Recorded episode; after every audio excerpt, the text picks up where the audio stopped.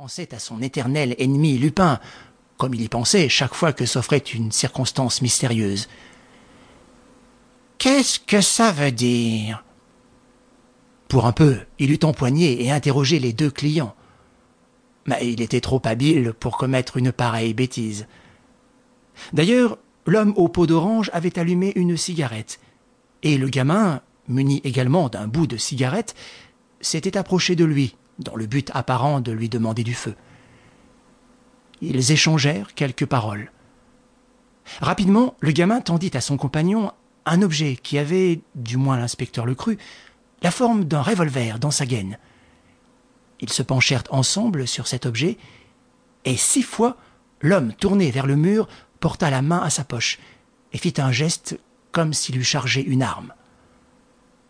Sitôt ce travail achevé, ils revinrent sur leurs pas, gagnèrent la rue de Suresnes, et l'inspecteur, qui les suivait d'aussi près que possible, au risque d'éveiller leur attention, les vit pénétrer sous le porche d'une vieille maison dont tous les volets étaient clos, sauf ceux du troisième et dernier étage.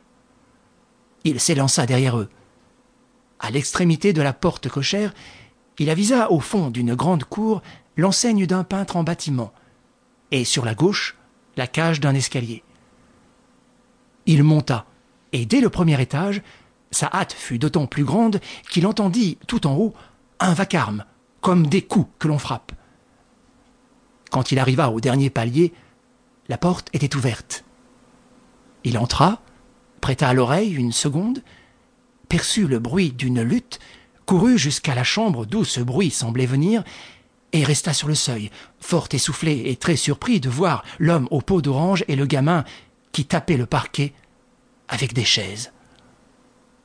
À ce moment, un troisième personnage sortit d'une pièce voisine. C'était un jeune homme de vingt-huit à trente ans qui portait des favoris coupés courts, des lunettes, un veston d'appartement fourré d'astracan, et qui avait l'air d'un étranger, d'un russe. Bonjour, Ganimard. Et s'adressant aux deux compagnons, Je vous remercie, mes amis, et tous mes compliments pour le résultat obtenu. Voici la récompense promise. Il leur donna un billet de cent francs, les poussa dehors et referma sur lui les deux portes. Je te demande pardon, mon vieux. J'avais besoin de te parler. Un besoin urgent. Il lui offrit la main, et comme l'inspecteur restait abasourdi, la figure ravagée de colère, il s'exclama Tu ne sembles pas comprendre. C'est pourtant clair. J'avais un besoin urgent de te voir. Alors, n'est-ce pas?